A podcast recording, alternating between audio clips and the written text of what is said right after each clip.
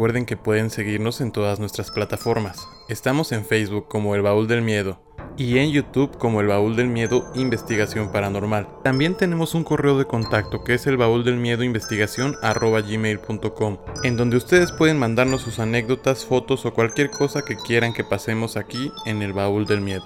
Bienvenidos a El Baúl del Miedo. Bienvenidos al episodio número 27 del Baúl del Miedo. El día de hoy tenemos bastantes invitados sumamente especiales. Para empezar, el regreso del hijo pródigo, del co-conductor favorito del Baúl del Miedo, Abel Dionisio. Ah, eso dices. ¿Qué tal a todos? Buenas noches. ¿Cómo están en esta noche de Baúl del Miedo? Estamos con César también. Hola, buenas noches a todos. Y con Valentín. ¿Qué onda? ¿Cómo están? Pues la verdad que es un gusto tenerlos a todos reunidos el día de hoy aquí. Es bastante grato poder pues compartir nuevamente relatos, historias que nos dejarán temblando en la noche. Y el día de hoy tenemos eh, un popurrí, como nos gusta llamarle, ya que no quisimos hablar acerca de un tema en concreto. Así que a ver, cuéntanos de qué temas vamos a hablar el día de hoy.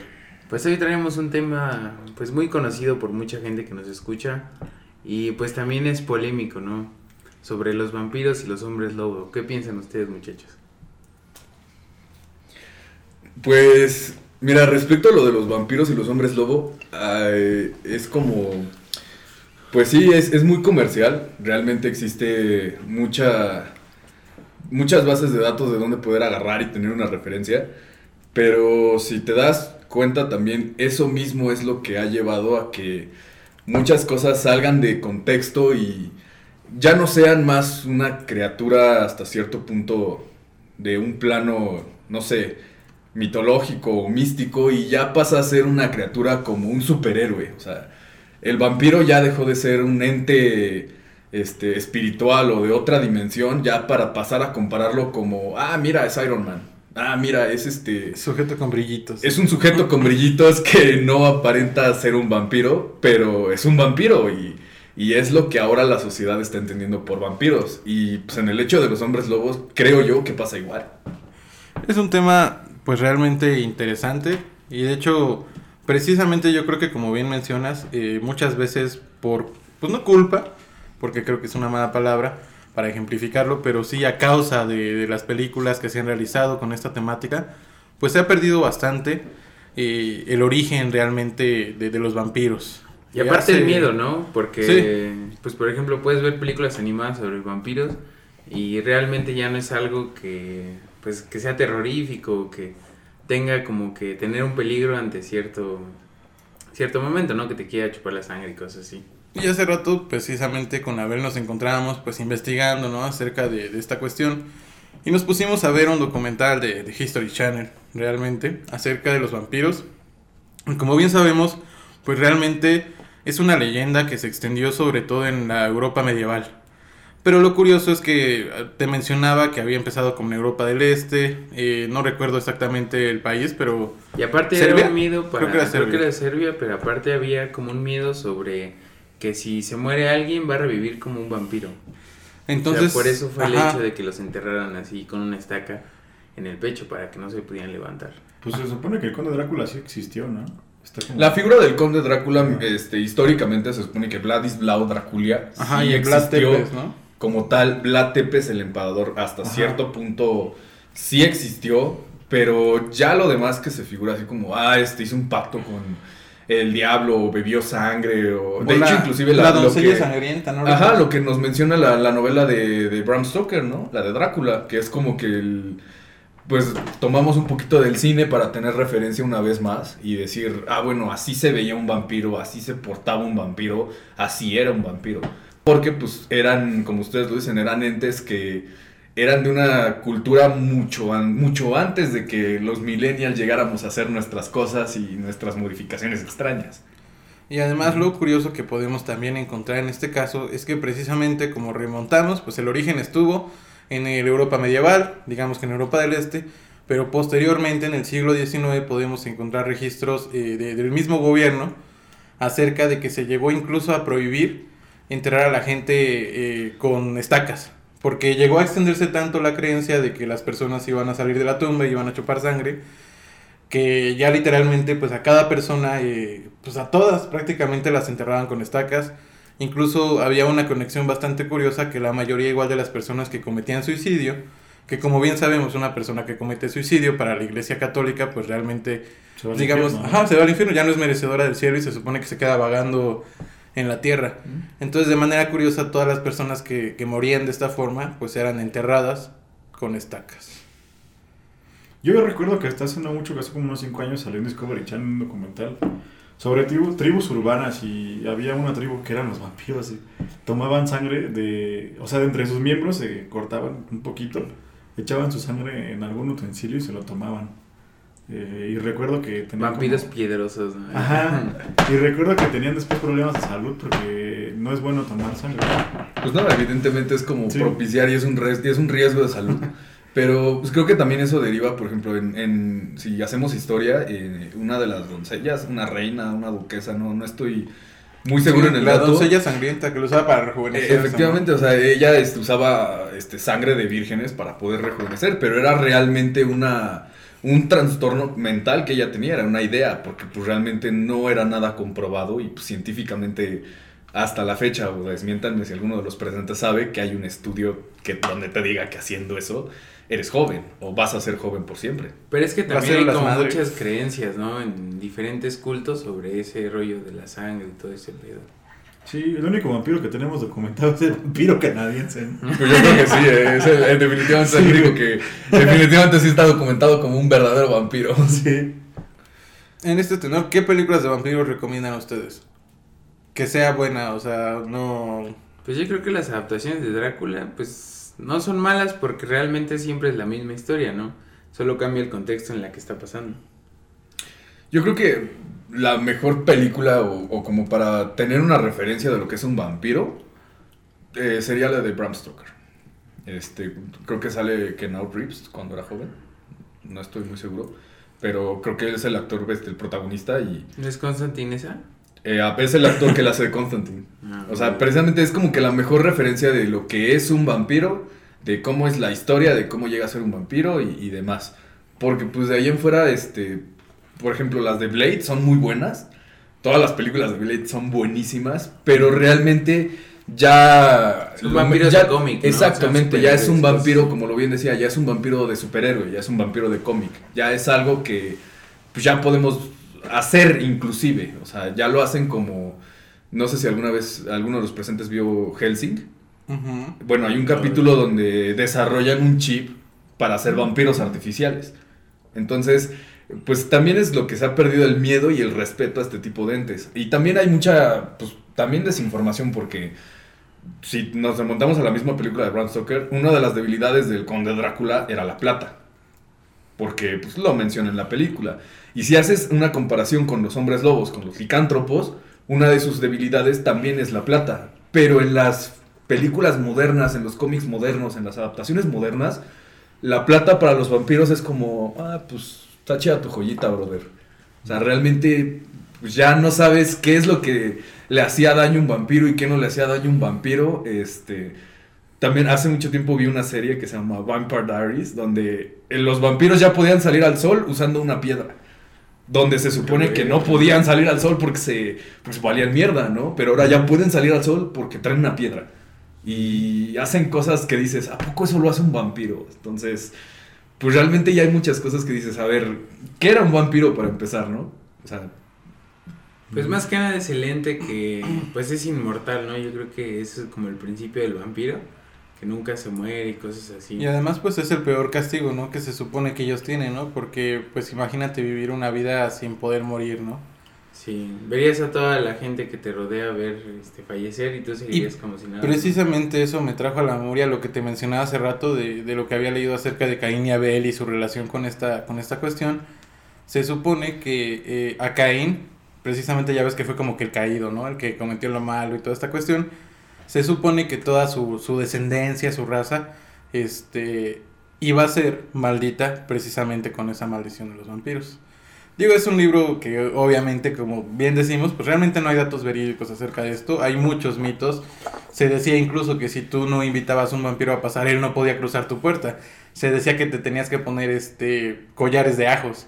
O sea, entonces realmente sí, sí es Sí, pues, eh, un mito que, que está bastante bien construido, pero como bien mencionamos, pues últimamente eh, pues ya no se le tiene respeto a la figura que, que se tenía de ellos.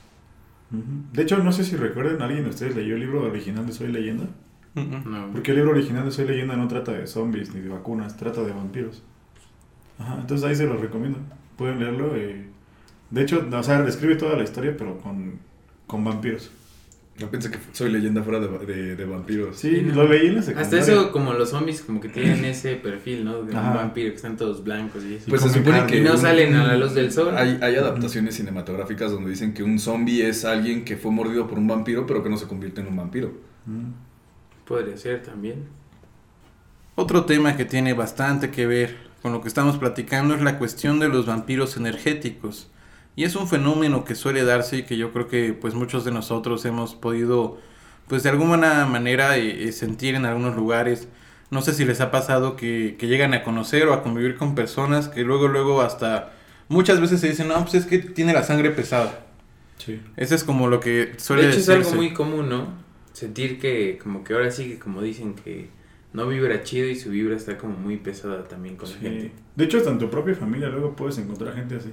Bueno, a mí me ha pasado, no sé si ustedes. Sí, Yo sí creo que en cualquier pasar. aspecto, ¿no? Familia, escuela, trabajo. Exacto. O sea, realmente como que el, el hecho del el término del vampiro energético está, pues está bastante bien adecuado al hecho de alguien que te está robando pues tus buenas vibras, ¿no? O sea, y no en el sentido literal como de, ay, vengo y te abro la cartera y te robo tus 100 vibras que traes, ¿no? O sea, sino del hecho de, por ejemplo, pues con sus comentarios, con, con ciertas actitudes o, o con ciertas cosas que No ellos solo te- cómo se portan contigo y Exacto, con la gente, hay, hay cosas que ellos hacen que te propician al error y, y con, e- y eso los hace sentirse bien porque pues chupan tu energía buena, ¿no? Tus buenas Sí. vibras. A ti te da un bajón de energía cuando hacen eso. Claro, entonces, y, y tú muchas veces te sientes hasta cansado por estar escuchando a personas así. Y hay algo muy verídico en el ámbito psíquico porque sí se puede llegar a tener este sugestiones sobre la gente tan solo como los pensamientos que vayas teniendo sobre ellos. Y está algo es algo muy complicado porque si llegas a estar bajo esa influencia, pues sí está está difícil de controlarse, ¿no? Ya que alguien te esté robando la energía, pues sí estaría muy canijo. Sí, es algo que suele pasar y que lamentablemente sí existen personas que lo hacen adrede.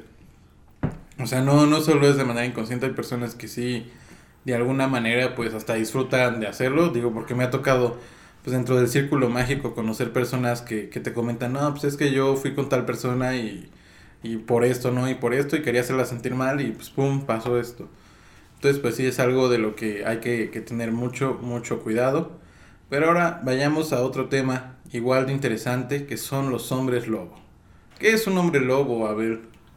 Pues a mi parecer y lo que he visto en mitologías es que es la capacidad del ser humano en convertirse pues en un lobo que a, a nuestras dimensiones, ¿no? Tampoco es como un perro, ¿no?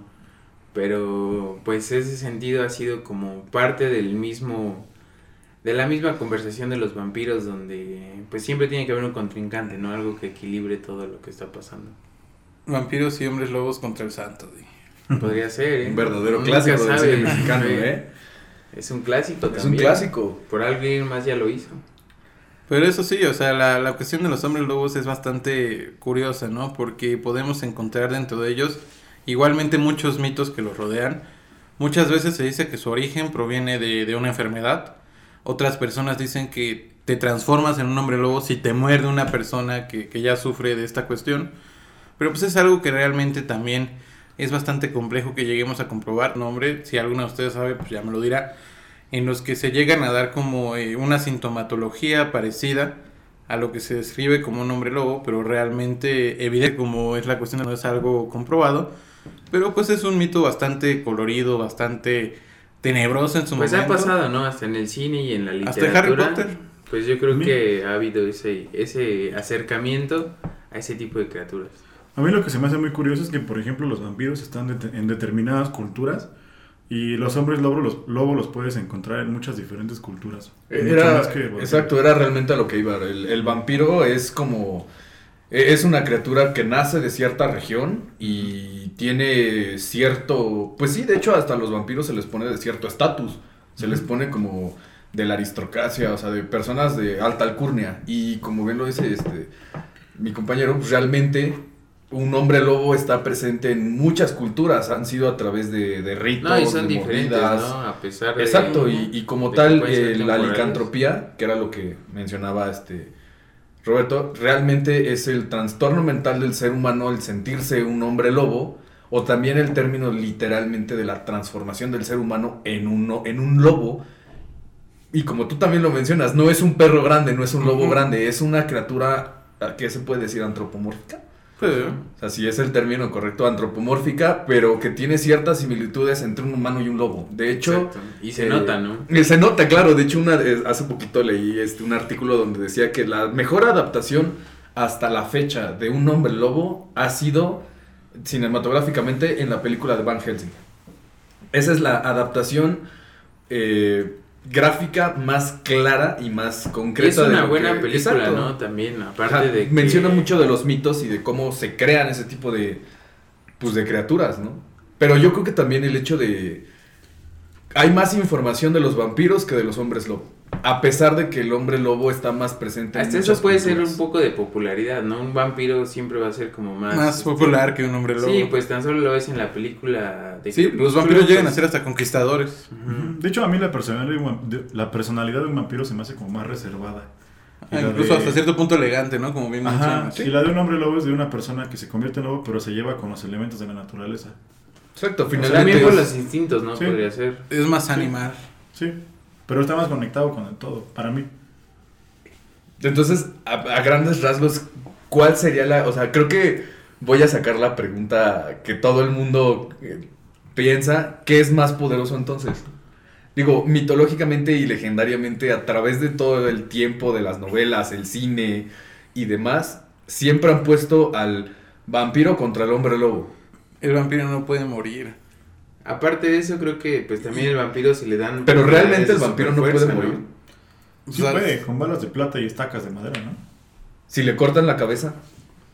Pues es que se supone que hay formas, ¿no? Pero de alguna manera también podemos, este, de alguna manera decir que un hombre lobo es alguien más bestial que un vampiro. Porque Claro. el vampiro sí piensa de cierta forma las cosas. Es estratégico, ¿no? Hasta Ajá. cierto punto. Y el hombre lobo, como bien dijimos hace rato, es más instinto, ¿no? O sea, Claro, es es un de animal. hecho es, es como que la, la evolución del vampiro es como un- una bestia pensante, una bestia racional. Aquel, Sí. depre- aquel depredador que es capaz de idear un plan y obtener satisfacción a través de su plan. Mientras que en teoría el hombre lobo es aquel hombre que por ciertas cuestiones naturales sucumbe a sus instintos a tal grado que llega a volverse un licántropo. Sí, que no va a llegar a ser No, y tan pues también como sea, dice exacto, y que no va a llegar a racionar. la naturaleza, ¿no? Al Sí. final de cuentas, el simple hecho de que la huyen a la luna y cosas así es una conexión diferente hacia un constructo humano a una naturaleza, ¿no? Sí, yo lo veo como que el vampiro tiene conciencia de lo que puede llegar a ser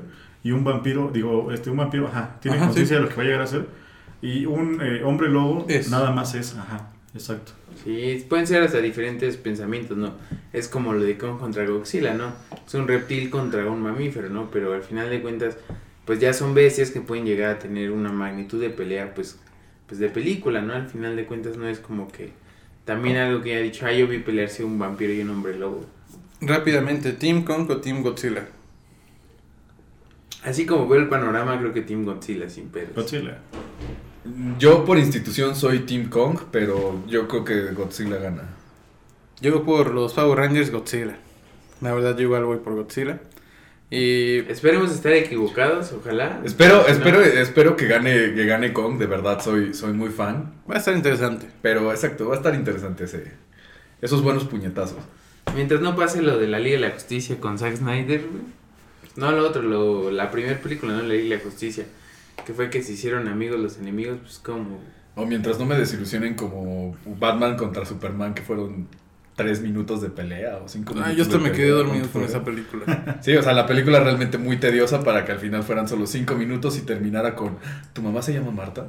Pero Sí, bueno, Regresando al punto, eh, sí, los hombres lobos realmente es una criatura que es, por el simple hecho de que existe, tanto porque la naturaleza existe.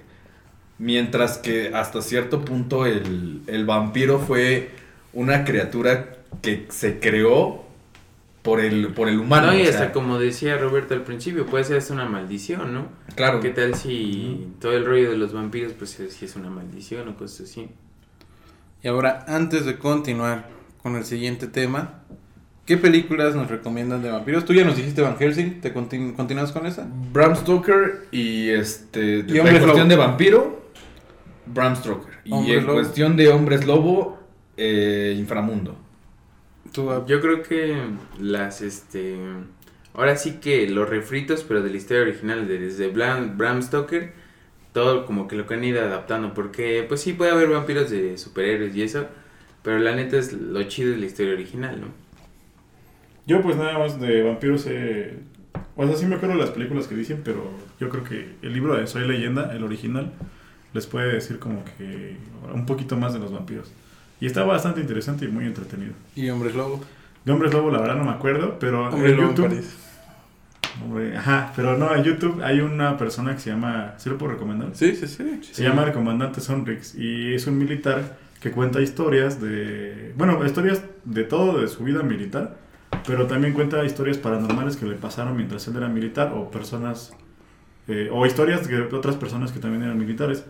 Y en una de esas historias él cuenta eh, de una persona que en un ranchito de repente se desaparecía en las noches y varios soldados, incluyéndolo, si no mal recuerdo a él, eh, contó que vieron un- una persona, bueno, no una persona, como si fuera un hombre lobo.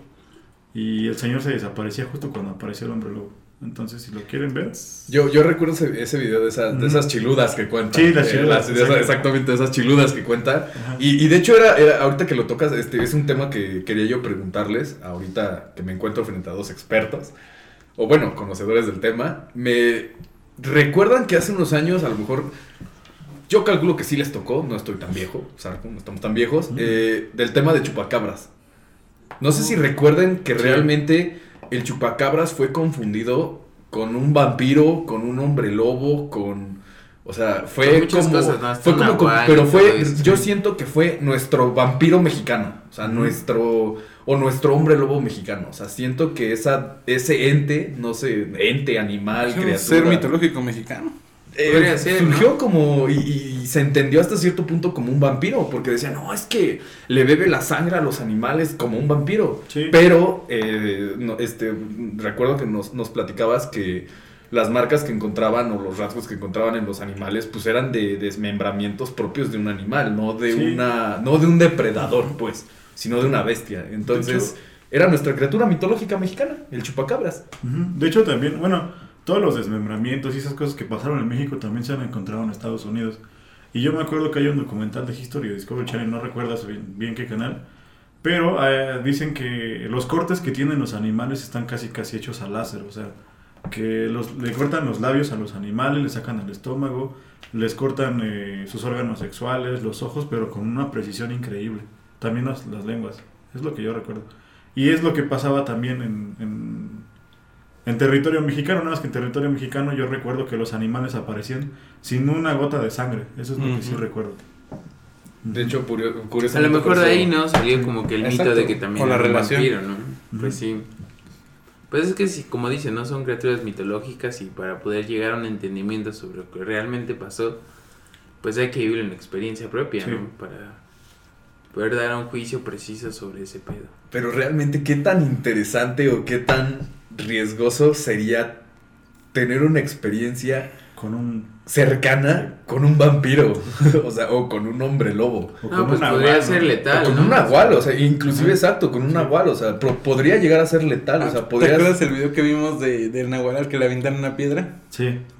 Del nahual que le aventan una, piedra- una piedra. No, pero era una bruja. Ah, sí, sí, sí. Es que está- hay un video, eh, ahorita se los enseño. Y si quieren pongo el link en la descripción. Eh, hay un video donde están dos personas mexicanas eh, viendo una bruja y la están grabando. Y de repente afuera de cuadro sale otra bruja.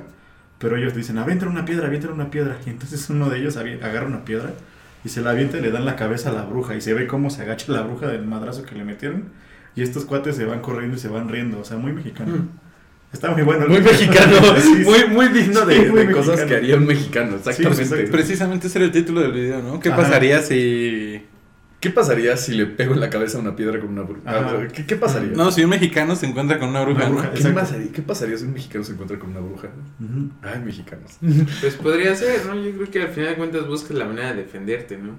O buscas la manera de evadir lo que estás Eh, sintiendo. Yo, yo considero que hay, hay, hay situaciones en las que tú sí buscas eh, sobreponerte, buscas la, la defensa, inclusive buscas el ataque para defenderte, pero en situaciones donde realmente uno puede ganar, o sea, realmente, y situaciones donde uno conoce, o sea, si yo te pongo una persona que realmente lo estás viendo y estás viendo su constitución física y yo te digo, sabes Jiu-Jitsu, sabes Muay Thai y tienes conocimiento de Krav Maga, Ma- Krav Maga, este, probablemente puedas repeler una agresión e inclusive atacarlo antes de que él te ataque. Pero, Pe- Exactamente, pero estás hablando de una bruja, de un nahual, de un chamán, de un vampiro, de un hombre lobo, de un fantasma. de un entidad. fantasma, o demonio. sea, de un demonio. Realmente, pues sí, tú podrás agarrar tu Biblia y decir, a lo De mejor tu con- suegra, ¿no? A lo mejor con esto agarras a tu suegra y dices, no, pues que se la lleve primero, pero, pero realmente no tienes el conocimiento ni mucho menos la habilidad para sobreponértele a un ente así. No. No, pues de hecho es a lo que íbamos ahorita en la siguiente parte de este podcast favorito de todos nuestros podcast escuchas el baúl del miedo pues hablar sobre eso no sobre casos paranormales en los que realmente cómo te defiendes de una entidad maligna no que te quiera hacer daño Exactamente, y con esto cerramos la primera parte del programa. Vamos a un pequeño corte. Regresamos. Regresamos de la pequeña primera pausa del baúl del miedo. Y ahora vamos con unos temas bastante interesantes, unos casos bastante aterradores. Y para empezar, el primero que, del que vamos a hablar la noche de- del día de hoy. Es bastante grato hablar de este porque en mis recuerdos es muy bueno, ya que fue la primera investigación paranormal transmitida en vivo mediante radio, obviamente, porque es una es un caso de la mano peluda, pero pues realmente para para lo que fue la radio mexicana, para lo que fue la investigación paranormal eh, en nuestros tiempos, pues sí fue algo innovador totalmente, ya que pues realmente sabíamos que, que muchas veces incluso pues se desprestigiaba las investigaciones paranormales porque muchas veces se decía, no, pues es que estas personas lo hacen, ¿no? O sea, no es como que algo que pase, o sea, no, no se tenía ese sentimiento de, que era común, orgánico. no, no fue era fuera de lo común ahora que si te presentan un caso paranormal pues realmente no sabes qué, qué pasó no qué está pasando ¿Recuerdas en qué año salió? Eh, ¿O tú qué edad tenías cuando lo escuchaste, güey? no, pues yo cuando escuché ese caso yo tenía ¿13 años? menos, yo creo que unos 10 años, porque es de los casos, de los, no tan viejos, pero sí va a ser como del 2003, 2004. Ujú. O sea, digo, tampoco estábamos tan grandes. Pero fue un caso que realmente impactó porque e- es una casona que ya tenía historia y ya entrando precisamente en tenor, pues les voy a contar un poco Acerca de cómo, de qué, qué pasó en este lugar. Es una casa y esta historia se llama La Casona de Fidel. Eh, pues digamos que hubo personas que eran familiares de las personas que eran dueñas de este, de este inmueble que se contactaron con Juan Ramón Sáenz para contarles que pues, tenían una casa que lamentable, lamentablemente no habían podido vender, que los albañiles que iban a trabajar no duraban ni un día en esta casa porque pues se suscitaban fenómenos paranormales. Llegó a tal punto que la pareja pues evidentemente no creía en esas cosas, decían no, pues los albañiles andan de flojos, no quieren trabajar, eh, buscaban cualquier cosa como excusa para cegarse a la verdad, ¿no? Entonces esta pareja decide quedarse pues una noche en la casona para demostrar precisamente que pues, no pasaba nada, ¿no? Que, todo eran cuentos. Y resulta que, que al momento de quedarse ellos a la casona, todo normal, dan las 3 de la mañana y empiezan a escuchar ruidos, que evidentemente pues no había nadie más en la casa que ellos. Le llaman a la policía, la policía llega, estas personas pues evidentemente salen corriendo de la casona, incluso en calzones literalmente, porque pues no querían nada que ver con estas cuestiones. Entra la policía y empiezan a escuchar ruidos y ellos mismos son los que les dicen, ¿saben qué? Se oyen ruidos, pero no hay nadie, pues ya mejor aquí la dejamos, no pasa nada, pues allá a ver qué hacen ustedes, ¿no? Y entonces aquí, aquí empieza esta historia de, de la casona. Pero entonces eh, llegó todo el equipo de investigación de Juan Ramón, nos, em- nos empezamos a enterar qué fue realmente lo que sucedió eh, en este lugar y el porqué de los fenómenos paranormales, porque evidentemente pues no fueron de gratis. Resulta que, pues, para empezar, esta es una casa antigua, se dice que tiene aproximadamente 120 años de edad, y que precisamente en los años 70 en la Ciudad de México, en la colonia Roma, pues era habitada por un joven llamado Fidel, que vivía con sus abuelos. Eh, los padres del muchacho pues habían fallecido años atrás, por lo tanto pues los únicos familiares que le quedaban vivos eran sus abuelos. Pero precisamente pues todas estas eh, cuestiones que acontecieron en su vida lo hicieron volverse de cierta forma rebelde, ¿no? No era una persona que, que, que respetara, ni imagínense, no respetaba ni a sus abuelos, que eran las únicas personas que le quedaban con vida. Eh, este joven empieza a, a, investigar acerca de cuestiones eh, de brujería, de satanismo, pero llega a tal grado que la casa que era de sus abuelos la empieza a utilizar como un centro de operaciones de, un secta, de una secta satánica. Y como bien les menciono, ya no tenía respeto por sus abuelos, o sea, esta persona metía a gente de esta secta, hacían rituales dentro de la casa, o sea, ya, ya no le importaba que sus abuelos estuvieran en el piso de arriba, y llegó un punto en que estos rituales eh, se salieron de control, eh, los vecinos empezaron a notar que los abuelos dejaban de salir, porque pues eran personas que normalmente, como bien sabemos, pues salen luego en las mañanas a regar su patio, a barrer, o sea, eran personas que, que, de cierta forma, pues la comunidad como nos conocía, porque siempre, siempre estaban ahí, ¿no? Presentes. Entonces llegó un punto en que ellos dejaron de, de hacer aparición y de repente de la casa empezó a, a, desprenderse un olor fétido. Llegó un punto en que los vecinos ya no soportaban el olor, se comunicaron con las autoridades y al llegar las autoridades a esta casa y abrir la puerta, descubrieron algo que definitivamente los dejó con los pelos de punta. Para empezar, todo el lugar se encontraba lleno de manchas secas de sangre y se podían encontrar incluso en los muebles, eh, en la cuestión de las alfombras, inscripciones de, símbolos eh, claramente de índole negativo, pero lo más eh, terrible fue que este joven mató a sus abuelos, pudieron encontrar el cuerpo de estas dos personas en su cama, evidentemente desangrados ya, en un estado de putrefacción bastante avanzado. Y lo terrible fue que al ingresar al baño que se encontraba en el segundo piso de esta casona, encontraron el cuerpo sin vida de Fidel colgado en el baño y con una nota, una nota que decía, perdónenme abuelos, yo no los quería hacer pasar por esto. Evidentemente eh, es algo que pues guarda relación con los acontecimientos que, que ocurrieron a la postre y que explica bastante bien el porqué de, de, de, los fenómenos paranormales que acontecían en esta casa. Ya bastantes años después, como les menciono, este programa fue aproximadamente en el año 2000, de los 2000 a 2005, digamos. Incluso pudiera llegar a ser de finales de los 90. Pero el equipo de investigación paranormal de Juan Ramón Sáenz se, se fue precisamente a esta casona evidentemente no ingresó, y como bien lo mencionamos, ¿no? Como bien tú dijiste, Valentín, pues las investigaciones paranormales no son algo, pues como cacahuates, ¿no? O sea, no es algo que vas a hacer tú de manera sencilla o que vas a ir sin estar preparado, porque pues como bien lo mencionamos al final de, de, de la pausa, pues realmente son cosas con las que tú, ¿cómo batallas, ¿no? O sea, cómo combates ante este tipo de situaciones por lo tanto, en este caso se llevó a un equipo conformado por parapsicólogos, por pastores de, pues de diversas eh, cuestiones. Si no mal recuerdo, era un pastor cristiano y creo que también llevaban un pastor católico. Los parapsicólogos ingresaron a la casa y evidentemente pues la vibra que, que se tenía en ese lugar era bastante pues oscura, bastante pesada.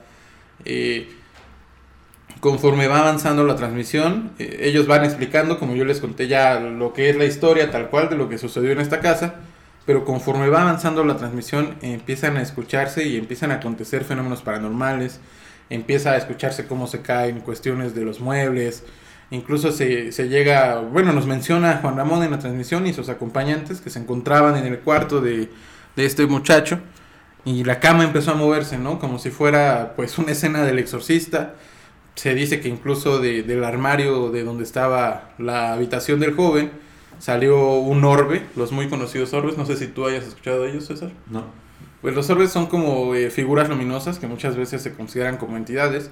Se dice que salió un orbe de, de este armario y al ellos fijarse encontraron un libro de, de magia negra y precisamente llegó un punto la transmisión en que Juan Ramón ya no resistió más. Eh, él comenta, ¿saben qué? Se me está bajando la presión. siento que me va a dar un infarto, por favor sáquenme de aquí.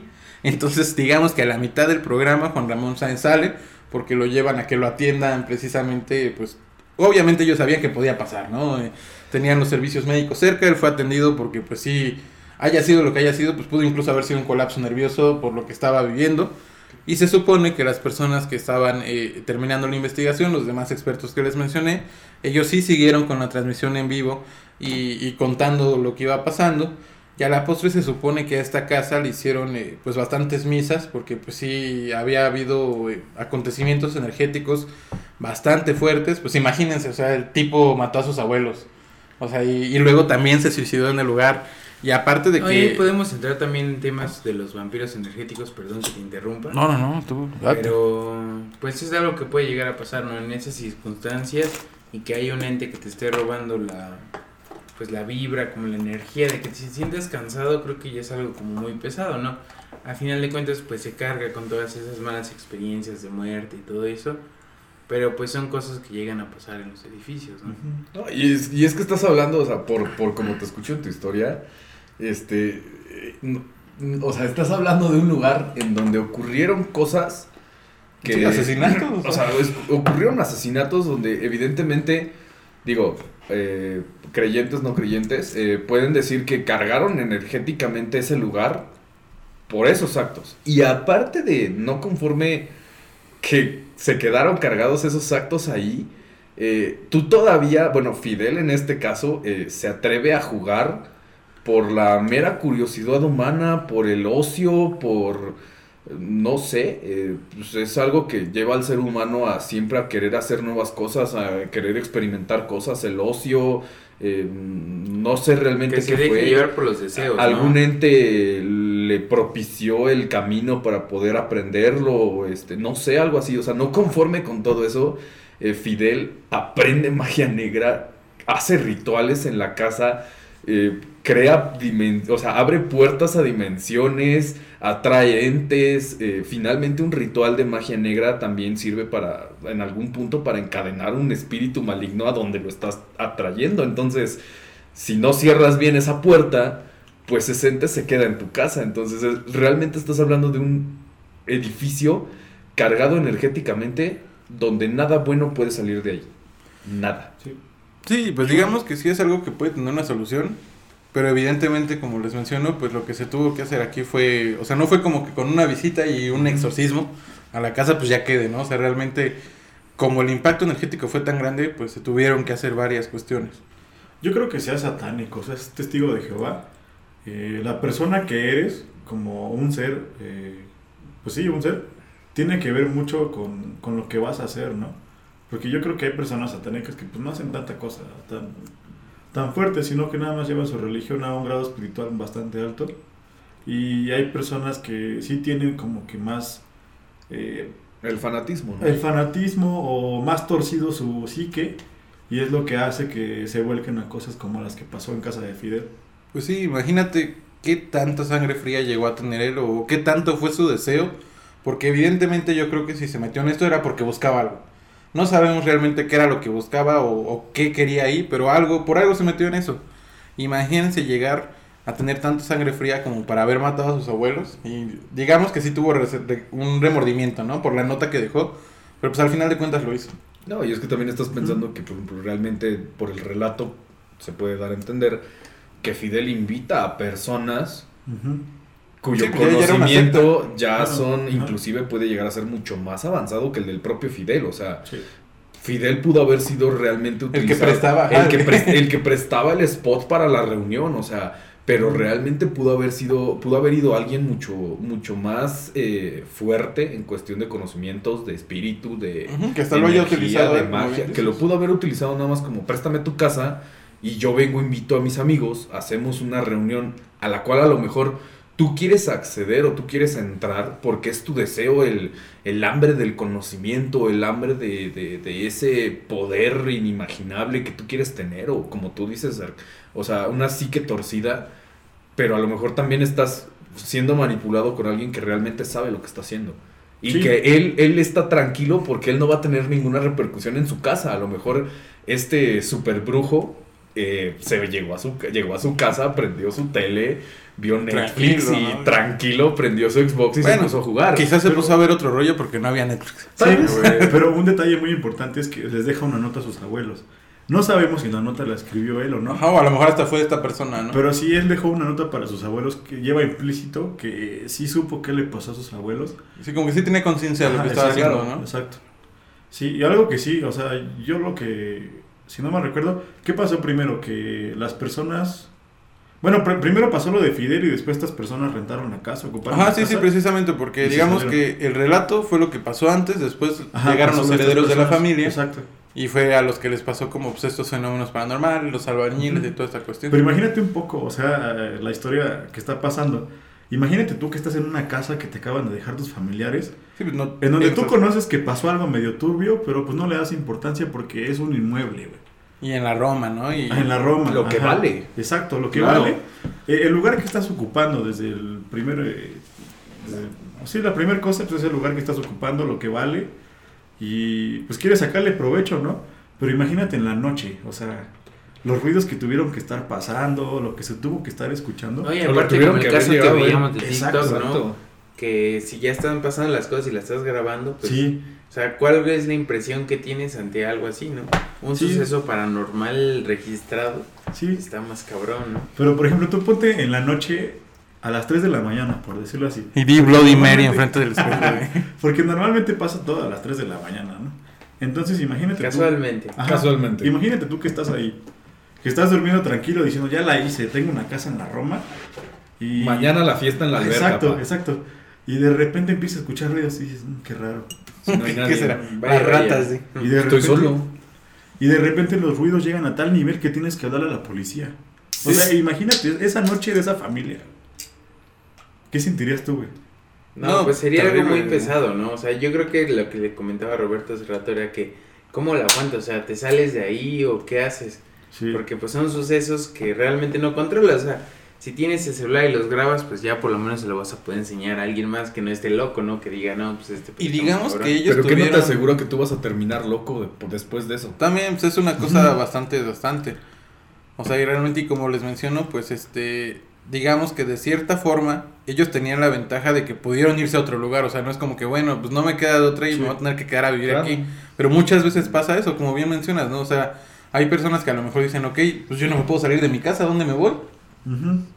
Y pues ni modo, o sea, te tienes que fletar toda esta cuestión. Y, y precisamente antes de pasar con el caso que mencionas, que ya es un caso más moderno, que ya nos vamos a, a ir hasta tiempos del TikTok, y recordar el caso de César Neftalí, que fue un caso que precisamente estuvimos escuchando eh, hace unas horas.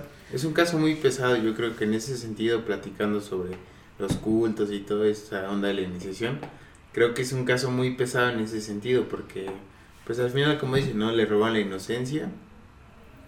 Y pues gracias a Juan Ramón Sáenz, pues compartió la experiencia, ¿no? Sobre lo que fue eso, pero es una historia muy densa. Entonces, ¿están listos para escuchar esta historia? Si no, allá vamos. Eh, César Neftalí es una persona que igualmente llegó con Juan Ramón Sáenz y, y le llegó a contar una historia que, que realmente sí es pues bastante dolorosa y más que terrorífica, que sí lo es. Es una historia muy, muy triste. e incluso, ah, tanto como la casona de Fidel, les vamos a dejar el link para que puedan escuchar el programa completo que evidentemente yo se lo resumí en unos minutos, pero si quieren escuchar la transmisión dura es una, una hora y buena media. transmisión, creo que vale Sí. la pena que la escuchen los podcast escuchas del Baúl del Miedo. Digo, dura hora y media, si quieren escucharla está bastante interesante. Y también en este caso incluso hay un video con una entrevista precisamente con esta persona que se llama César Neftalí y que nos cuenta y, y todo tiene un origen bastante triste, ¿no? Digamos que César Neftalí es el hijo de una familia que de alguna manera fue disfuncional, eh, lamentablemente se divorciaron, él a la muy pequeña edad de 5 o 7 años se tuvo que ir a vivir con su papá, y su mamá, él comenta dentro de la historia que él se fue, o sea, se divorciaron y su mamá nunca lo buscó.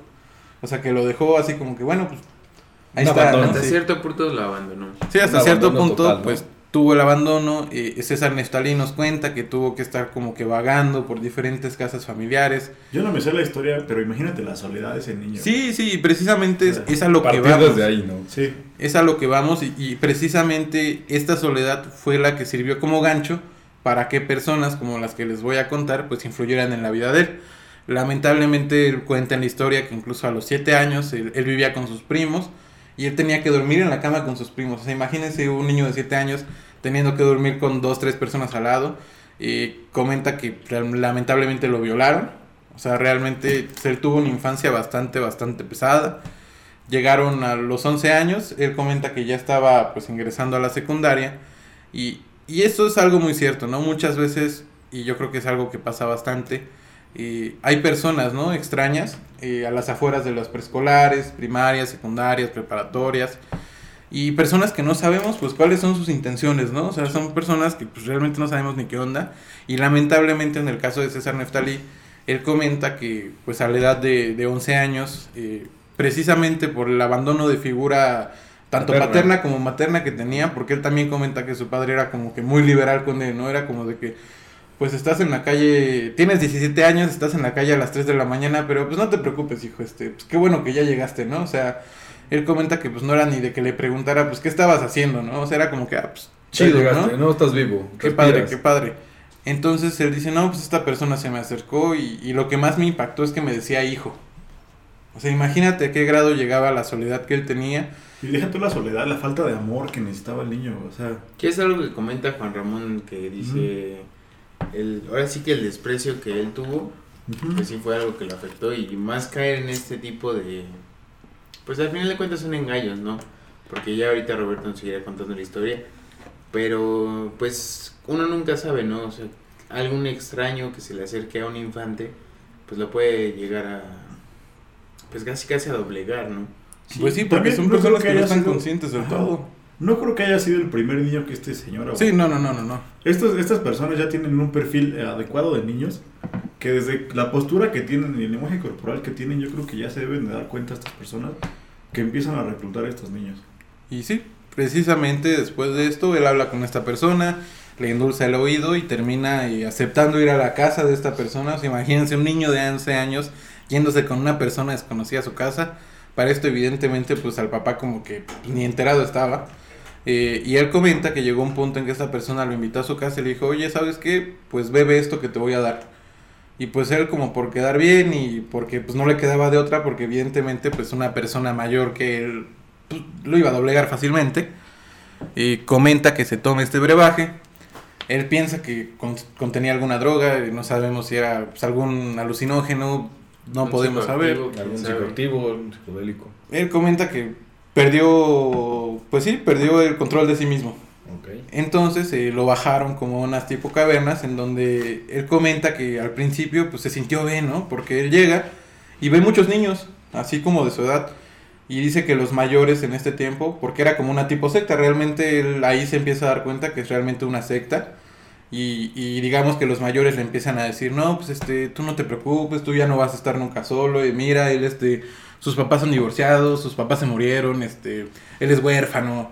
O sea, como bien menciona César, digamos que todas estas personas tenían, un perfil, tenían un perfil psicológico que encajaba para que precisamente pues estos malos, estas personas fueron, presas fáciles para estos Exactamente, o sea, porque era tanta la soledad de lo que carecían que pues, eran presa fácil para todo este tipo de personas. Él comenta que la iniciación pues, fue tremendamente eh, sangrienta. Eh, comenta que le dijeron que se desnudara totalmente, lo extendieron de sus extremidades y dice que primero mataron a un perro, o sea, le mataron un perro encima de él. Eh, todos los demás miembros de esta secta empezaron a lamer su cuerpo con sangre hasta dejarlo totalmente, o sea, todo, todo, todo rodeado del cuerpo de sangre y comenta que después también mataron a un bebé encima de él y posteriormente también pues le echaron toda la sangre del bebé y que esto tenía que ver según con, con los rituales, ¿no? Pero para esto, que es lo muy importante, que él al iniciarse, digamos que realmente pues él cometió un pacto de sangre en donde a él se le dice que si alguna vez quiere dejar eh, esta secta o, o, revela alguna cuestión de esta, pues la pena era la muerte, ¿no? Entonces, evidentemente César Neftalí después de un tiempo se empieza a dar cuenta de las verdaderas intenciones de estas personas, ¿no? Y desea salir de este lugar. Fueron varias ocasiones en las que intentó fugarse que evidentemente los resultados o las consecuencias que trajeron a su vida fueron terribles.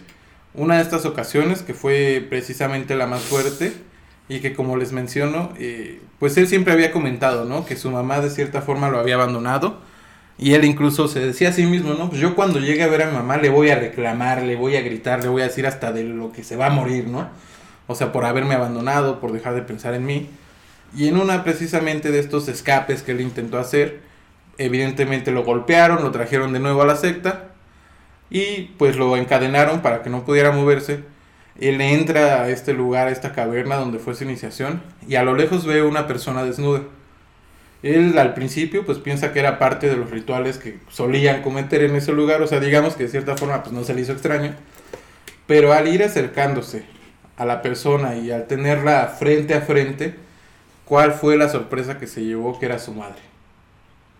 Y, y lo terrible es que él dice que claramente escuchó cómo su madre le pedía ayuda, pero ya no podía emitir palabras porque le habían mutilado la lengua.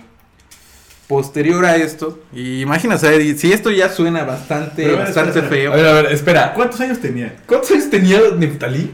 Para este año, pues yo creo que 12, 12, 13 Hace años. como 13 años, ¿qué haces, güey? Con esas personas ahí, ya, o sea... Sí, pues era un niño, o sea, literalmente. No, en entrada estás hablando de que es un grupo de personas que tiene un poder político, social, económico de a tal grado impresionante. Sí, porque precisamente era lo que él comentaba, que no eran personas que vivían en la calle, o sea, eran personas que tenían una posición social acomodada. O sea, todos los que patrocinaban este tipo de cuestiones. Y que incluso no solo había sectas de niños.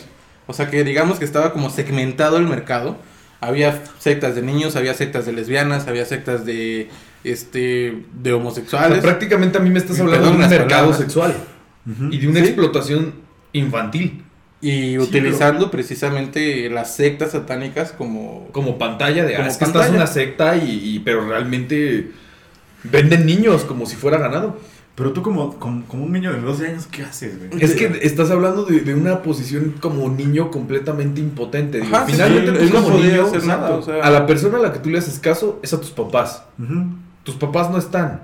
Ajá, Llega sí- una persona que, que te dora la píldora, te, de- te, te depreda de tal forma que tú le crees y que piensas Bueno, que, que- es esa figura que tú a ti te había y que faltado. viene a suplir esa, ese mamá y papá. Que representa una figura de autoridad más fuerte que lo que tú tienes en casa, o sea, imagínate. Y le digo, eso, eso no fue lo peor. O sea, posterior a esto, él dice que evidentemente eh, había sido violada su madre. Y posterior a esto, comenta que lo ponen en medio de los pechos de su madre. Y que posteriormente le pues, matan a su madre ahí al lado de él. Y que incluso hasta le dan una cachetada con el corazón de su madre.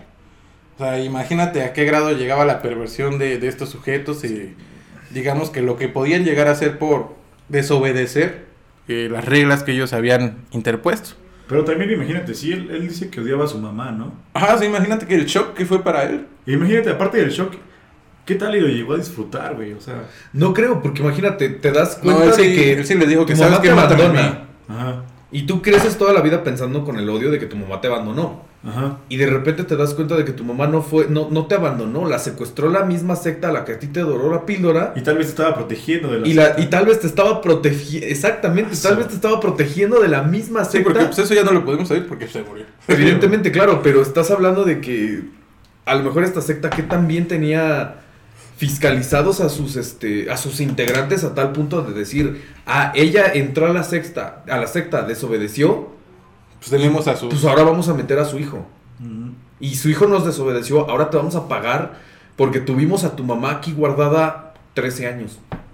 O sea, si estás hablando de una, de una perversión, de una, de una psique muy, muy, muy retorcida. De Y un verdad. poder- un poder muy cabrón, retorcida. Y, y sí, de un poder económico, político y social como para que nadie se dé cuenta de lo que estás haciendo durante 13 años. Y, y también había cuestiones sumamente paranormales, porque como les comento, pues no fue la única ocasión que se escapó. Digamos que sí fue de los castigos más fuertes, pero él comentaba que llegaba a escaparse y que literal pues era como de que, pues ¿cómo me van a encontrar? ¿no? O sea, en esos tiempos no era como que, como ahorita que hay geolocalizadores y, ay, pues a lo mejor tiene su Live 360 y lo puedo ver dónde está moviendo. Sí, subió un No, estado o sea, y dijo cerca de galerías Ajá, comprando sí. un helado en Ah, Starbucks. Subió su historia en Instagram y ya vimos dónde anda el cabrón, ¿no? Sí, claro. Pero no, no, no. O sea, él comenta que incluso tenían como centinelas, personas que se dedicaban a la clarividencia y que precisamente ellos con ayuda de péndulos lo ubicaban. O sea, ¿cómo te explicas todo este tipo de cuestiones? Pero les digo, no hemos llegado, o sea, es un castigo tremendo lo que sucedió. Pero posteriormente en otra de sus escapadas, Y imagínate a qué grado llegó la perversión de estos sujetos que lo terminaron castrando. Literalmente. O sea, él dice que llegó, que lo golpearon, perdió el conocimiento y al otro día pues todo tranquilo, estaba en la misma secta pero en un cuarto, ¿no? Así como que ya con su suero. Dijeron, no, pues ¿no? me golpearon pero pues ya me están recuperando, ¿no? Pero dice que empezó a sentir un picor pues aquí en la parte baja del estómago y que era como que, ay, me arde, ¿no? Y que le dijo pues, las personas que lo estaban curando y le dijeron, ¿sabes qué? Pues vete a bañar, te echas tu agüita caliente y ya con el agüita caliente te intentas quitar las vendas para que no te duela. ¿Cuál fue su sorpresa? Que al quitarse las vendas, pues el dolor fue insoportable porque lo habían castrado. No inventes. Posterior a esto tuvo la suerte de conocer al pastor Roberto Guaso, que yo creo que tú sí has escuchado hablar de él, porque pues, era el pastor que normalmente estaba en las emisiones de La Mano Peluda. Incluso Ah, en el sí, caso sí, de Josué, pues Sí. el pastor Roberto Guaso también apoyó. Entonces, pues él contacta al pastor Roberto Guaso. eh, Pero imagínate tú, igual desde secta, o sea, ¿para qué castras un niño, güey? Un niño que tal vez es virgen, o sea. No, él, él mismo lo dice, que ni siquiera conoció la masturbación. Exacto, pero imagínate, eh, durante, bueno, no sé si hayan escuchado, pero durante todas las, ¿cómo les diré? Todas las culturas hay personas que nunca pierden la virginidad y se vuelven oráculos o personas muy poderosas dentro de la magia. Entonces, ¿qué tal? Y querían usar a este niño como catalizador para comunicarse con otra cosa. Por decirlo así. Pues sí, sí, podría precisamente. ser, ¿no? O sea, ahora sí que no, no sabemos realmente a ciencia cierta qué fue lo que pudo haber pasado. Pues es que como tú bien dices, que realmente, por ejemplo, las partes íntimas de una, de una persona que nunca ha tenido ningún contacto sexual, que Sí. prácticamente es virgen, ¿qué clase de ritual intentabas hacer con eso? ¿O qué demonios trataste? Exacto. ¿A quién demonios le trataste de hablar? Porque buscas la ¿O qué pureza. trataste de tener. Sí, quisiste- que usaste eso? O sea, Sí. de por sí estamos hablando que la sangre es una de las monedas espirituales más, creo que es la moneda espiritual más fuerte de toda la creación después de... Incluso si, si no mal recuerdo, se dice que en el culto que había a Moloch, en los antiguos sumerios, se le sacrificaban niños. Precisamente Sí, por la pureza o inocencia que ellos tenían. Pues se pensaba que, digamos, que de cierta manera alimentaba mejor a, a las entidades. Pero igual si te pones a pensar, todos los oráculos que, bueno, que yo sé, eh, han sido vírgenes. Ajá, incluso O eh, vírgenes o personas que no tienen relaciones sexuales. los oráculos del templo de Delfos muchas veces se decía que eran mujeres vírgenes que escogían como porque tenían estas habilidades. Pero sí, realmente, digamos que evidentemente pues no fue un final feliz porque después de todo lo que pasó, no puede haber un final pues, tan feliz. Pero pues logró contactarse con el pastor Roberto Guaso, lo estuvieron tratando. Lamentablemente, por lo que les comento del pacto de sangre, pues sí, bastante, fue bastante complicado el hecho de liberarlo de todo lo que había realizado. Porque pues como bien saben, los pactos de sangre son bastante complicados de poder romperse. Digamos que para ejemplificarlo de una manera muy burda, no sé si recuerden el juramento de Harry Potter de con Snape, Mm, No, no recuerdo. que era como de que pues no puedes romper esta promesa porque si no te vas a morir. No, pero no, no nos vamos lejos. Eh, a todos los rockeros que han hecho pacto con el diablo en Crossroads, no sé si sepas de eso. Ujú. Que Crossroads Blues, el ¿no? club de los 28, de hecho. Ajá. 27. 27. El club de los 27, perdón. Que hacen pacto con el diablo para tener fama, dinero y prestigio y a los 27 años se mueren. O sea, imagínate qué tan poderoso es el pacto y qué tan poderoso es el pacto de sangre en sí para que pasen esas cosas. No, pues sí debe ser muy poderoso, ¿no? O sea, creo que hasta eso podría mover montañas, ¿no? O sea, sí he visto la película de referencias urbanas porque realmente no es algo que se compruebe, pero llegar a tener ese pacto estaría, pues estaría fuera de este nivel, ¿no? A final de cuentas. Sí, te digo, eh, lamentablemente sí fue complicado porque él mismo lo menciona, ¿no? Que su mayor miedo eh, era la sangre y casualmente todas las repercusiones que tuvo posteriores estuvieron relacionadas precisamente con esto. Se dice que él vomitaba sangre, que llegó incluso a un punto de sangrarse, pero pues era como que lo llevaban con el médico para buscar algún indicio de alguna cuestión médica. médica. Ajá, que pudiera explicar el porqué de esta Sangre. cuestión. Y No o sea, nada. no, no había nada, o sea, era clínicamente sano ajá, y tenía un chorro de padecimientos eh, de la sangre. exactamente. O sea, qué loco. Y, y ya te digo, posteriormente, pues, las liberaciones, el mismo trabajo de César, porque pues como bien mencionamos, yo creo que es importante que la persona quiera salir de esto, Sí. porque si no, pues, va a ser sumamente complicado que logre salir. Y, y ahora es una persona que precisamente se dedica pues como a difundir todo este mensaje de que cuiden a los niños, de que siempre estén O sea, ¿sigue presentes en ellos. ¿Eh? ¿Sigue, ¿Sigue vivo? Sí, César Neftalí sigue vivo y como les comento, este, pueden ver, eh, hay un video precisamente donde todo lo que les estoy contando, pues él se los cuenta, pero pues de manera más personal, porque evidentemente él fue el que lo vivió. Eh, y está bastante interesante. Incluso, pues, como Abel lo vio, es una persona que tiene bastantes marcas. O sea, realmente sí, sí se ve bastante. Sí quedó marcado sobre lo que le pasó. Sí se ve experimentado, ¿no? O No, sea, sí, no sí. quisiera, güey, lo Sí, experimentado. ¿no? Y hasta de la cara, o sea, realmente su cara a la vez sí. Tiene parálisis facial. No inventes. Pero bueno, esto Pero, nos... o sea, sí logró salir de esto. Sí, sí, ahorita ya es una persona, digo, lamentablemente pasaron muchas cosas feas en su vida, pero pues ahora es una persona que, digamos que ya vive feliz y ya vive fuera de todo este pacto que había él hecho. ¿Cómo ven? ¿Les gustó esta historia? Pues creo que es una muy buena historia. Es buena historia. Tiene un gran historia. mensaje sobre lo que realmente puede pasar con una secta. Y pues eso es parte de, ¿no? de estar en el baúl del miedo y compartir estas historias. Y cuiden a sus niños y a sus niñas, de verdad, de, pues son cosas que, que sí suelen pasar y, y que ustedes como padres, como hermanos, como amigos, pues siempre tienen que estar pendientes porque pues, sí es algo bastante feo. Sí, claro, y no dejarlo a la locura cualquier situación paranormal que pueda llegar a pasar en la vida, ¿no? Exactamente. Y vamos con el tercer caso. Pero pausita.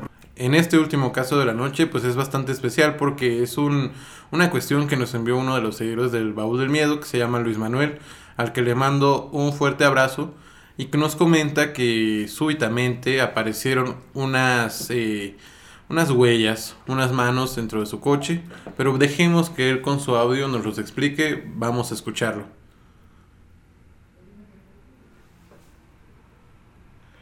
¿Qué tal? Mira, te, te cuento. Ya desde hace muchos años, el coche que yo tengo, un Suru modelo 90, que era de mi papá, pues yo lo vengo manejando, lo vengo cuidando, lo vengo, le vengo dando seguimiento y mantenimiento para que siga andando el coche. Pero haz de cuenta que en varias ocasiones yo llegué a sentir, incluso mi novia llegó a sentir, mientras estábamos estacionados que el coche se movía, como cuando alguien se sube. Se sentía como se bajaba. Y pues al principio se nos hacía normal y todo eso. La cosa aquí es que una ocasión su hermana dijo que quien venía con nosotros porque desde su ventana alcanzó a ver que alguien estaba sentado atrás de nosotros en el coche. Eso fue, te hablo hace uno- unos cinco años más o menos.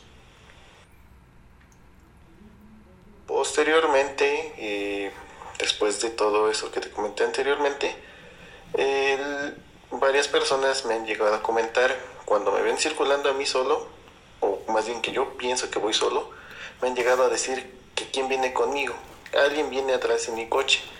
Y cada que alguien me dice eso, no pasa más de una semana para que el coche falle, pero cañón, son fallas graves.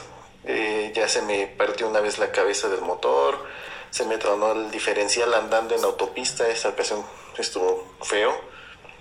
Eh, se me han zafado las horquillas del coche, eh, cosas así graves que pudiesen terminar en algún accidente. Eso siempre coincide cuando me dicen que vieron a alguien andando conmigo. Y ah, junto con todo eso, ya en varias ocasiones he llegado a detectar como que olor a tabaco, cosa que yo no fumo, yo no, no, no me explico porque yo no fumo. Y mi novia, mi mamá, mi familia, cuando se han llegado a subir al coche, me dicen, oye, huele a tabaco. Y es muy raro porque, como te mencioné, yo no fumo. No subo a nadie que fume ni nada de eso. Y recientemente, ya van como cuatro o cinco ocasiones que encuentro manos pequeñas marcadas en mi parabrisas, pero por dentro, más o menos a la altura del espejo o del tablero. Ahora, ¿qué opinan ustedes acerca de esta historia? ¿Creen que un auto pueda guardar fenómenos paranormales o algún impacto energético? Sí, Pues a lo mejor sí, ¿no? Como decíamos de los vampiros energéticos, a lo mejor hay algo que se quiere comunicar con él, pero pues solo lo manifiesta de esa manera, ¿no? yo creo que sí. Tu amigo no te incluye, o tu conocido no te incluye, si el coche lo compró nuevo su papá, o si lo ha tenido de toda la vida desde siempre. Eh, a mí en lo personal me pasó algo parecido. Yo antes, hace como, ¿qué será? Unos 5 años tenía un BMW 120i. Ese carro lo cambié por una camioneta. Y eh, una ocasión mi papá se quedó sin batería eh, en una zona conocida, medio conocida de Pachuca. Y me dijo, vente, échame la mano, pásame batería. Cuando yo llegué, mi primo ya le había pasado batería a mi papá, pero yo iba con una amiga. Y lo que me dice mi primo, mi papá y mi mamá, es que yo traía tres dos personas en el coche aparte de yo. O sea, era yo y otras dos personas. Pero en ese momento yo nada más tenía una amiga conmigo que iba, íbamos a salir a cenar. Yo la llevaba conmigo y le dije, pues acompáñame a pasarle batería a mi papá. Y ya. Eh, pasó el carro, extrañamente como a tu amigo, también me pasó que tuve que meterle más o menos 20 mil pesos para que el carro quedara porque tenía unas fallas bastante fuertes. Y sí se me hizo bastante raro que tres personas me dijeran que yo llevaba dos personas en el coche, cuando yo solamente llevaba una persona al lado de mí. Entonces está, está bastante raro y por lo que le pasó a tu amigo te puedo decir que sí llega a pasar. Sí, incluso no sé si recuerdan, hay una película de John Carpenter que habla acerca de un coche que, que está como poseído, creo que se llama Christine, si no mal recuerdo, pero que trata precisamente esa, esa temática. Pues finalmente a lo mejor no es como que el carro esté poseído como tal. De hecho, una vez yo leí que no, no es como que la muñeca esté poseída y, la muñeca se mueva, sino que hay un ente que trata de comunicarse a través de la muñeca y, utiliza la muñeca para nuestro plano metafísico, el poder medio, hacer presencia. A lo mejor el, el automóvil de, del papá de, de tu, de tu amigo, pues sí, este, como tú bien dices, a lo mejor ese automóvil el papá no lo compró nuevo. Y a lo mejor trae una historia detrás este, de cómo llegó ese automóvil a la familia. Este, a lo mejor quien era el predecesor o el primer dueño del carro antes del papá de tu amigo fumaba. Y es por eso que la misma este, presencia del olor a tabaco persista hasta esta época, que sea como pues el primer dueño del carro no dejando ir su carro, porque pues es su carro, o sea, a lo mejor no le podemos ver el sentido a lo mejor muy trágico, muy demoníaco, sino simplemente es alguien una manifestación. exacto, que le gustaba mucho su carro y, y amaba su carro y, y, por desgracia tuvo que perder su carro y él no está bien, él está triste porque ya no tiene su carro, o sea, a lo mejor así y pues hasta cierto punto la entidad puede estar enojada de que alguien más conduzca su carro. Entonces, pues muchas veces es como el de, puede ser el medio por el cual piensan el manifestarse, ¿no? A través de los objetos. Exactamente, y, yo creo que, bueno, por favor, danos tu opinión, César. Eh, por ejemplo, a mí lo que se me hace muy raro es que tres personas me dijeron que llevaba a alguien atrás, en los asientos de atrás. Lo que más raro se me hizo fue que me describieron a la persona. Ajá, tal cual, así. Ajá, o sea, no, o sea, no me dijeron nada más, llevabas una persona ahí. Me dijeron, llevabas una chava, aparte de la chava que llevabas enfrente, atrás llevabas una chava blanca con cabello lacio y negro. Pues lo cual ni siquiera, o sea, yo no llevaba a nadie atrás y la chava que llevaba al lado de mí era rubia. Entonces no tenía nada que ver con las personas, o sea, con la descripción que me dieron. Y una vez también les quiero compartir que una vez, eh, hace como, que será un año, eh, yo fui a Tulancingo Hidalgo y en la noche, como a las 10 de la noche, me pasé un tope porque no lo vi y se rompió el cárter de mi carro, por lo cual regó todo el aceite. Entonces tuve que llamar a la grúa y la grúa se llevó mi coche. Pero yo iba con el, con el operador de la grúa y le preguntaba, porque eran vísperas de, de Halloween y de Día de Muertos. Le pregunto, oye, ¿y a ti te toca que te espanten en la grúa? ¿Todavía te ha tocado ver cosas eh, fuertes que te, que te hagan como que pues, espantar, no? Y me dice, sí, muchas veces cuando vamos a recoger un carro de un siniestro, vamos en la carretera rumbo al deshuesadero o al, al yonque donde vamos a guardar el coche o donde sea que vamos a guardar el coche. Y normalmente por el retrovisor de la grúa vemos cómo va todavía gente subida en el carro. Cuando la gente, o sea, por decir, chocó una persona y se murieron dos personas, y nosotros en el transcurso del el accidente a donde vamos a guardar el carro, eh, se ven las personas sentadas allá arriba del coche y nos ha tocado, pues, ese seguido que nos toque. Y pues yo sí me saqué de onda y dije, órale, o sea, no pensé que esto llegara a pasar. Y también me ha contado que carros en, donde se guardan en el deshuesadero, de repente, de repente empiezan a sonar las alarmas, eh, empiezan a tocarse los claxons y lo más raro es que los carros no traen baterías. O sea, ¿cómo te explicas que un carro suene Que no trae batería. Ajá, si no trae batería. Exactamente, claro, eso es lo que, oye, ¿cómo puede sonar Exacto. y cómo puede tocar el claxon si no trae batería el carro? Y también lo que me cuenta es que lo tienen grabado en cámaras de seguridad, porque en esos lugares siempre tienen cámaras de seguridad, ya que no hace, no es raro que una persona se meta a robar piezas. Sí, de claro, coches. las autopartes. Entonces dice que tienen todo grabado. eh, a ver si después se les puede conseguir con algún contacto que tengo ahí en el teléfono, les puedo conseguir los videos. Pero sí dice que luego por las cámaras de seguridad se ven personas arriba de los coches y aparte se prenden las luces, suenan las alarmas o suenan los claxons. Lo cual pues es imposible porque los carros ya no tienen alarmas. Eh, ya no tienen batería porque normalmente le sacan la batería para venderlas como acumuladores usados. Y es lo que me contaba esta persona en vísperas de Día de Muertos o Halloween.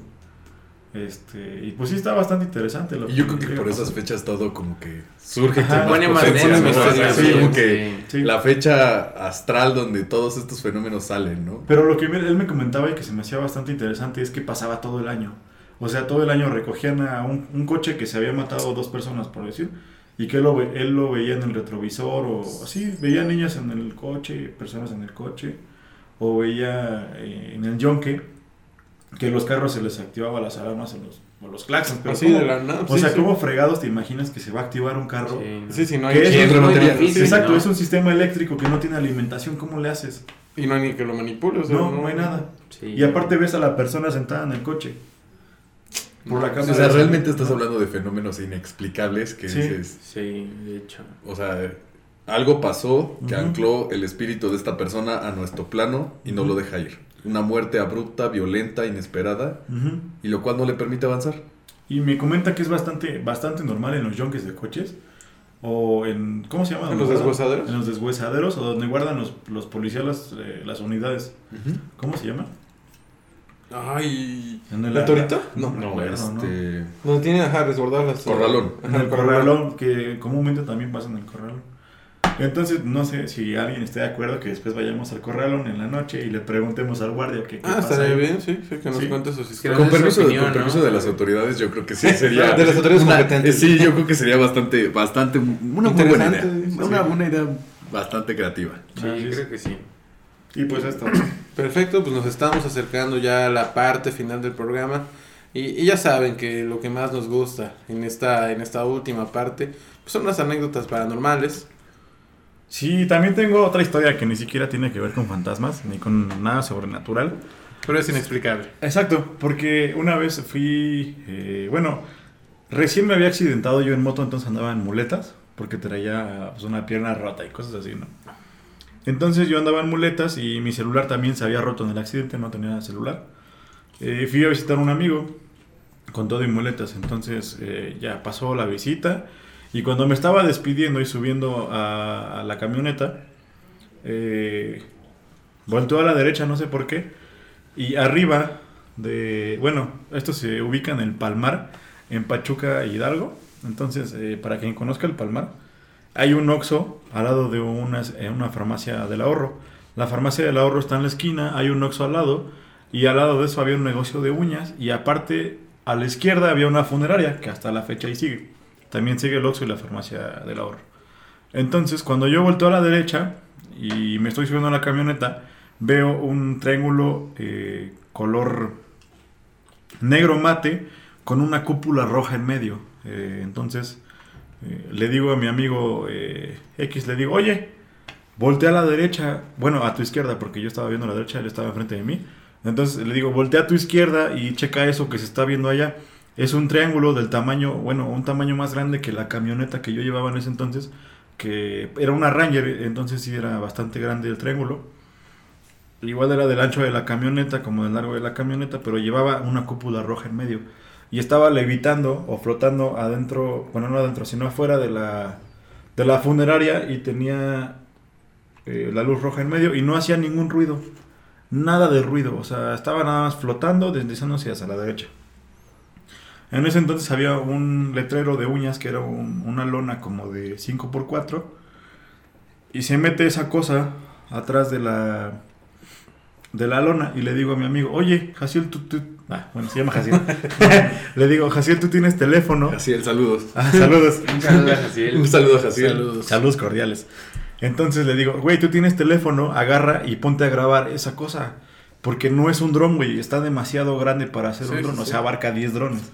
No. Y le digo, córrele, ve y graba. Y mientras yo llego con mis muletas, porque Y me iba alcanza. echando, sí, iba echando la carrera con mis muletas porque pues no podía correr Sí, mucho. sí. Total, eh, lo alcanzo en la esquina y me dice, no lo alcancé a grabar, güey, pero sí lo vi. Y ya nos regresamos caminando para adentro del palmar y mi amigo empezó a temblar porque no se creía lo que había pasado. Mientras yo, pues yo estaba normal, dije, pues nada más es una nave, ¿no? O sea, siempre he sabido que no estamos solos, pero no me causó tanto impacto como mi amigo porque mi amigo sí entró como en shock. Ajá, sí, no, no, no era algo que esperara. Ajá, no era lo que esperara. Porque sí fue algo muy impactante una... O sea, imagínate una pinche nave espacial, güey, ahí arriba de una funeraria. Y que digas, verga, esto no puede ser posible. Porque una, no está haciendo ruido. Y porque dos, tiene el tamaño de una camioneta y está flotando nada. Y no creo que sean ustedes los únicos que la hayan visto. Sí, o sea. no, no, no. No, de hecho le hablé, una tía vive como a cinco cuadras de ahí y le hablé, oye, tía, bueno, a nosotros nos gusta mucho el tema de los ovnis y de los extraterrestres porque han tenido experiencias en la carretera donde han visto los sembradíos y han soñado que las abducen y cosas así.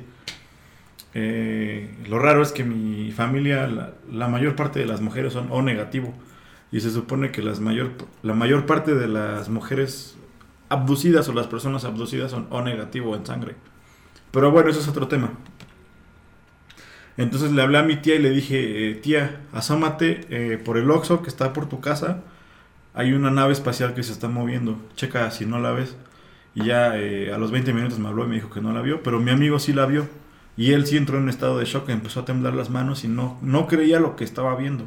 Y, o sea, todavía le digo, güey, ¿te acuerdas de lo que pasó? Y me dice, sí, güey, pero la neta no me creo lo que vimos. O sea, su mente no alcanza a dimensionar lo que estaba pasando. Eh, y pues sí, estuvo, estuvo muy. Estuvo bastante interesante. Estuvo intenso. Estuvo, estuvo intenso, Estuvo emocionante. intenso. Estuvo interesante y la neta, o sea, a mí nunca se me va a olvidar ese- esa, esa onda. Jamás en mi vida se me va a olvidar que yo ya vi una nave espacial y que a mí no me cuentan que. Ajá, ¿cómo es? que Estamos solos en el universo. Ajá, que estamos solos en el universo y que no existen los ovnis y que son experimentos. Bueno, quién sabe si son experimentos. Pero a mí, a mí ya no me cuentan que existen esas naves. Es lo que quiero que me entiendan y quiero explicarles. Ajá. ¿Has tenido alguna otra experiencia con el tema de los ovnis? Mira, realmente yo nada más, lo único que he visto así como conciso y, y firme que yo estoy seguro de lo que he visto, eh, fue esa vez. De chiquito sí veía como cosas en el cielo, pero después me explicaron que eran eh, satélites y la neta pues sí, porque llevaban la órbita de un satélite. Iban en línea recta por donde yo estaba viendo. Eh, entonces sí, ese fue como que el único encuentro que he tenido con, con ovnis, pero por ejemplo, te digo que mi mamá mi tía y mi abuela, de parte de mi madre, tienen sangre O negativa. Y normalmente lo que yo he investigado y lo que he visto en todos lados es que las personas abducidas o las personas que tienen ciertos vínculos con cosas extraterrestres tienen sangre O negativo, porque es de las más raras. Eh, entonces mi, mi mamá y mi tía eh, iban un- en un tiempo mucho a Guadalajara y rumbo a la carretera a Guadalajara ellas me cuentan que veían eh, sembradíos marcados con figuras como de los ovnis. Entonces yo, a mí me enseñaron las fotos porque le llegaron a tomar fotos y sí se veían las figuras hechas por los ovnis. Que quién sabe si eran figuras o no, porque luego dicen que gente que, que las hace por hobby, ¿no? Pero quién sabe. La cosa es que ellas soñaban con los ovnis y con los extraterrestres, que ellas soñaban que los abducían. Realmente ellas no cuentan con una prueba física de que las abdujeron y todo se queda en sus sueños, pero lo raro es que han soñado las mismas cosas. O sea, Sí, tiene relación, ¿no? Ajá, o sea, mi tía sueña algo y mi mamá también lo sueña relacionado con los ovnis.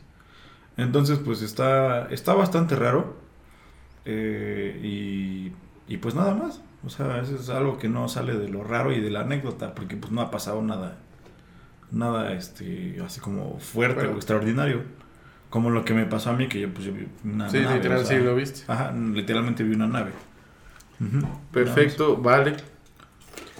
Ah, pues yo lo que te puedo platicar, amigo, es que como experiencia paranormal o, o que tenga que ver con miedo, Eh, la más grande y la más, la que más tengo presente porque pues la más fuerte fue que cuando yo era niño, eh, aquí en Pachuca, eh, se ponían los tianguis, los mercados, y recuerdo que hace muchos años mis papás este, fueron a comprar cosas y me llevaron.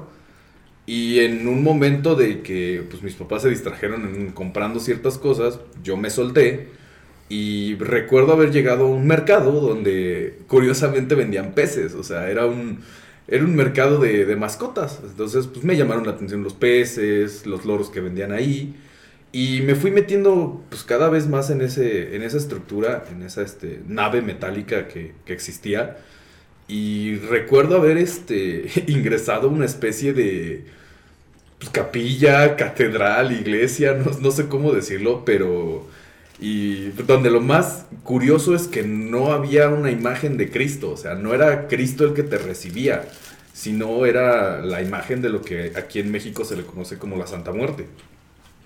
O sea, era el templo de la Santa Muerte al que yo llegué porque me solté de mis papás y fui caminando. Y pues sí me impactó mucho porque fue la primera vez que yo vi un- una, una Santa Muerte, fue la primera vez que yo vi lo que era una, una estatua de un diablo. Lo recuerdo perfectamente, era un diablo... Digo, yo ahora, ahora que soy adulto, digo, una estatua de mi tamaño, digo, para tus radio este, para tus este, oyentes, mido metro setenta y cinco y pues era una, era una estatua de metro setenta y cinco de un diablo. Sí, sí, no. Entonces, para mí fue como decir, ¿qué demonios está pasando aquí? ¿A dónde me vine a meter? ¿Dónde estoy? Quiero mi mamá, quiero mi papá. Y lo más eh, marcante, lo más interesante es que llegó un señor, este, lo, recuerdo perfectamente, era alto, moreno, delgado, eh, con un cigarro. Con este, te digo, con este cigarro me, me tocó el hombro y me dijo, este, salte de aquí, hijo, tú no tienes nada que hacer aquí, no tienes nada que andar viendo, eh, vete. Pero pues realmente la vibra del señor era pues muy extraña, o sea, era una vibra pesada, pero pues también yo sentí que no me quiso hacer daño, o sea, simplemente me dijo, vete de aquí, no tienes nada que hacer aquí. Entonces, esa es como que mi experiencia que yo te puedo platicar, que es como más brutal, el decir, ahí en ese momento yo me di cuenta desde, ni- desde niño que existen cosas que uno como seres humanos no llegas a entender. Y también entendí que hay lugares y hay cosas con las que no, te, debes, de meter. Exactamente, no te debes de meter, no debes de jugar con ellas. Sí. Y pues sí, precisamente algo que siempre mencionamos con Aver es que si van a hacer, de por sí, bueno, no les recomendamos hacer este tipo de cuestiones, pero si lo van a hacer, pues háganlo con cuidado, háganlo con respeto Con y háganlo con personas que sepan, sí, porque muchas bien, ¿no? veces Más nos dejamos llevar por gente que ni tiene idea de lo que está haciendo y pues puede resultar hasta peor. Pero bueno, y Gracias por oficialmente... escucharnos en este podcast del baúl del Sí, miedo. oficialmente ha sido el podcast más largo. Vamos eh, por el minuto 22. Yo creo que van a ser como un minuto 25, pero... ¿Es una hora 22 o un- Sí, una hora 22. Buen tiempo. Eh, Fue un bastante buen Sí. tiempo. Les agradezco a los tres eh, la presencia el día de hoy. Fue bastante grato poder compartir con ustedes. ¿Y algún mensaje de despedida para nuestros queridos podcast escuchas? No, pues el agradecerte, hermano, por habernos invitado. Muchas gracias por darnos la oportunidad de compartir nuestras historias y pues nada, que sigan este podcast que está de lujo. Sí. Pues muchas gracias, amigo, por habernos invitado. Es la segunda vez creo que estoy aquí con ustedes y, y la neta pues me llena de gusto ver cómo es que van avanzando y van progresando en su proyecto tan bonito que tienen ustedes. Y Ah. pues gracias. No, pues muchas gracias a todos los que nos escucharon y pues nos veremos próximamente, ¿no? Así es, tenemos eh, buenas noticias. Estén pendientes de las redes sociales. Y se vienen bastantes cosas nuevas. Muchas gracias y buenas noches. Recuerden que pueden seguirnos en todas nuestras plataformas. Estamos en Facebook como El Baúl del Miedo y en YouTube como El Baúl del Miedo Investigación Paranormal. También tenemos un correo de contacto que es el baúl del miedo investigación gmail.com en donde ustedes pueden mandarnos sus anécdotas, fotos o cualquier cosa que quieran que pasemos aquí en El Baúl del Miedo.